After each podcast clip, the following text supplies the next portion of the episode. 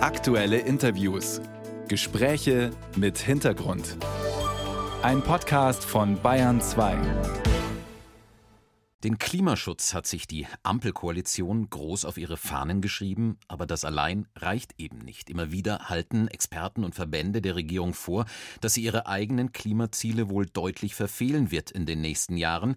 Gleichwohl tut sich was beim Einsparen von CO2 in Deutschland. Laut Bundesnetzagentur stammte im letzten Jahr schon mehr als die Hälfte unseres Stroms aus erneuerbaren Energien.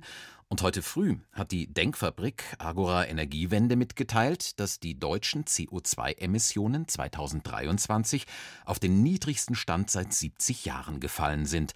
Am Bayern 2 Telefon kann ich dazu den Bundesminister für Wirtschaft und Klimaschutz begrüßen, Robert Habeck von den Grünen. Guten Morgen. Guten Morgen, grüß Sie nach Bayern. Herr Habeck, das klingt natürlich erstmal gut, niedrigster CO2-Ausstoß seit 70 Jahren. Allerdings, wie gehört, sagt der Bericht, nur ein kleiner Teil davon ist dauerhaft. Vieles lag schlicht daran, dass die deutsche Industrie so schwächelt, vor allem die energieintensive.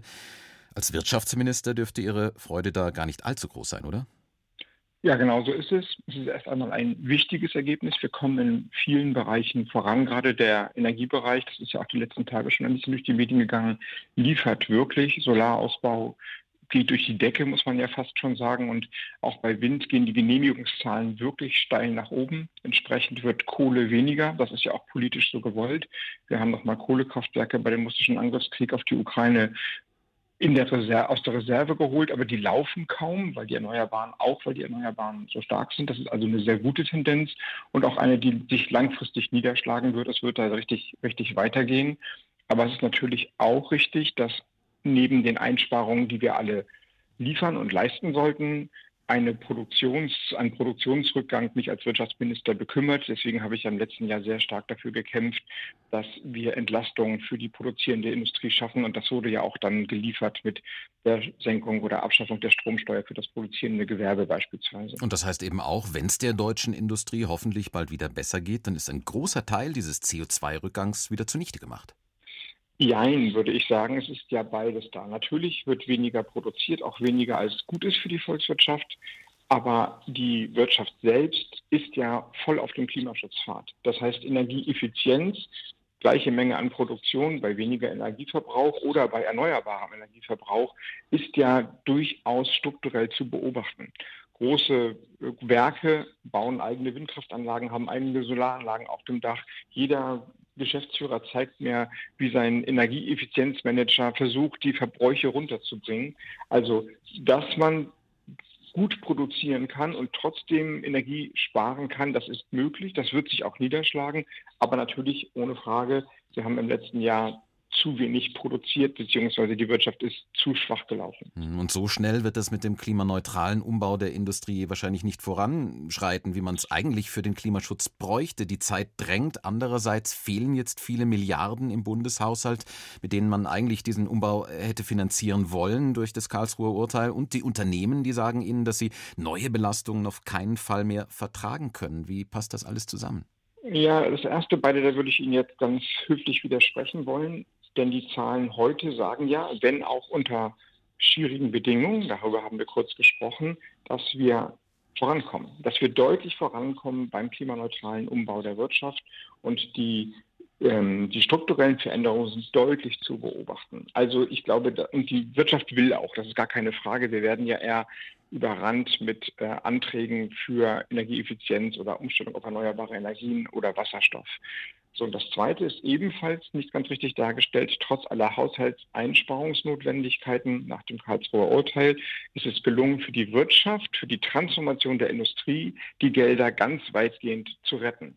Das heißt, all die Förderprogramme für Aufbau einer Wasserstoffwirtschaft, ähm, die Kohle raus aus der Stahlproduktion zu holen und so weiter, die sind noch mehr oder weniger vollumfänglich vorhanden. Aber richtig ist auch, wir bräuchten mehr Geld. Also statt im Moment einzusparen, wäre es aus meiner Sicht erstens sinnvoll und zweitens auch möglich, mehr Geld auszugeben. Denn das Ausland, das europäische wie das internationale, tut Ähnliches. Und sie tun das mit massiven Geldmitteln, sodass wir schon sehr darum kämpfen müssen, dass uns die Industrie nicht weggeworben oder wegsubventioniert wird. Aber also da, da sind wir eben beim, sagen, beim Problem ja, der Haushaltspolitik in der Koalition. Das Geld, das Sie da gerne mehr ausgeben würden, das äh, steht Ihnen nicht zur Verfügung, weil unter anderem die FDP da eine andere Linie fährt. Erstmal wegen der Gesetzgebung, mhm. der, die in Deutschland in der Verfassung steht. Das ist die Schuldenbremse, die ist da reingeschrieben worden, aus meiner Sicht in einer anderen Zeit unter einer anderen Bedingung. Also es gab nicht diese Subventionsprogramme in den USA. Das russische Gas war immer verfügbar. China war immer der freundlich, die freundliche Werkbank. Nun sind es alles harte Wettbewerber, Leute, die uns nicht immer nur Gutes wollen, um es mal vorsichtig zu formulieren, aber die Regel gilt und an die muss natürlich jetzt nicht noch strenger gehalten werden, als vielleicht einige Auslegungen davor gedacht haben. Das sind halt die Bedingungen, die wir uns selbst gegeben haben. Das hat jetzt mit der FDP erstmal gar nichts zu tun, das steht so im Grundgesetz. Und würde man das ändern wollen, müsste man breit parteiübergreifend auch mit der CSU in Bayern darüber reden, wollen wir mehr investieren in die zukünftige Wirtschaft und in die Infrastruktur und in die Bahn und in die Stromnetze und alles Mögliche oder nicht. Ich wäre schon bereit, diese Debatte zu führen, aber es braucht eben tatsächlich dann eine breite Mehrheit in Deutschland. Also insofern müssen wir erstmal mit den Bedingungen arbeiten, die wir uns selbst gegeben haben. Aber ja, wir haben uns ein bisschen die Hände hinterm Rücken gefesselt und sind jetzt in einem Boxkampf. Schauen wir nochmal, Herr Habeck, auf die Klimabilanz 2023. Zwei Bereiche fallen da weiterhin besonders negativ auf, der Verkehr und die Gebäude. Bei beiden liegen die CO2-Emissionen immer noch viel zu hoch. Sie, Herr Habeck, mussten ja erleben beim Heizungsgesetz, wie schwierig und auch teuer es ist, wenn man daran was ändern will. Wird die Regierung ihre Klimaziele in diesen beiden Bereichen also dauerhaft verfehlen? Bei dem Gebäudesektor ist das noch möglich, die Klimaschutzziele einzuhalten, denn das neue Gebäudeenergiegesetz ist ja jetzt mit Jahresbeginn in Kraft und auch die Förderung für eine klimaneutrale Wärme, beispielsweise Wärmepumpen, läuft jetzt richtig hoch an und ich hoffe, dass sie stark nachgefragt wird. Und im Gebäudebereich sind wir nicht so weit weg von der Zielerreichung, also den selbstgegebenen Sektorenzielen. Also insofern, da ist noch eine Chance, dass wir da hinkommen. Auch glaube ich zu beobachten, dass Menschen sagen wir mal, effizienter heizen. Ja, die Preise für fossile Energien gehen nach oben und das wissen auch alle und deswegen wird schon auch eingespart und zwar strukturell eingespart. Beim Verkehrsbereich gebe ich Ihnen recht, da sind wir weit von einer Zielerfüllung entfernt und ähm, sind darauf im Moment angewiesen, dass der Ausbau der Ladesäuleninfrastruktur und die Nachfrage für E-Mobile die Lücke schließt. Bahn wird viel rein investiert, aber da werden die kurzfristigen Möglichkeiten nicht voll ausgeschöpft.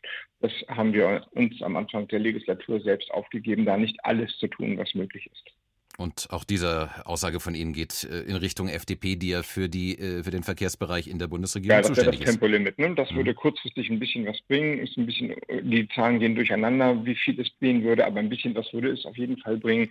Aber das haben wir ausgeschlossen und dafür haben wir dann andere Maßnahmen beschlossen, die jetzt auch sehr wirksam sind. Beispielsweise, dass wir die ähm, höheren Zertifikate, Preise auf europäischer Ebene machen. Und die sind jetzt maßgeblich dafür verantwortlich, dass der Kohlestrom aus dem System rausgedrängt wird. Herr Habeck, wir sind jetzt Anfang Januar ja immer noch in der Phase der guten Vorsätze fürs neue Jahr. Haben Sie sich denn was vorgenommen, persönlich, aber auch für die Arbeit in der Ampelkoalition? Ach, mein Arbeitsheft ist vollgeschrieben. Also wir sind ja erst in der Mitte der Legislatur. Vergisst man manchmal, klingt schon fast wie, äh, wie, wie, wie Ende manchmal, aber so ist es ja in Wahrheit gar nicht. Ja, der Vorsatz wäre einer, vielleicht machen da ein paar mehr Leute mit, immer dafür zu arbeiten, immer weiter dafür zu arbeiten, dass man die Debatten über die langfristige Ausrichtung der deutschen Wirtschaft, der deutschen Energiepolitik, der Klimaschutzziele gemeinsam und das heißt parteiübergreifend führt und dass man bei Entscheidungen, die wirklich ja eine Dauer haben müssen, ein bisschen rauskommt aus dem Gekläff und Gezänk, das sonst die politische Landschaft so stark dominiert. Mal gucken, was so geht. Mal gucken, was so geht, sagt Robert Habeck hier auf Bayern 2 von den Grünen, Vizekanzler und Bundesminister für Wirtschaft und Klimaschutz. Herr Habeck, danke Ihnen für das Gespräch. Schöne Grüße nach Bayern.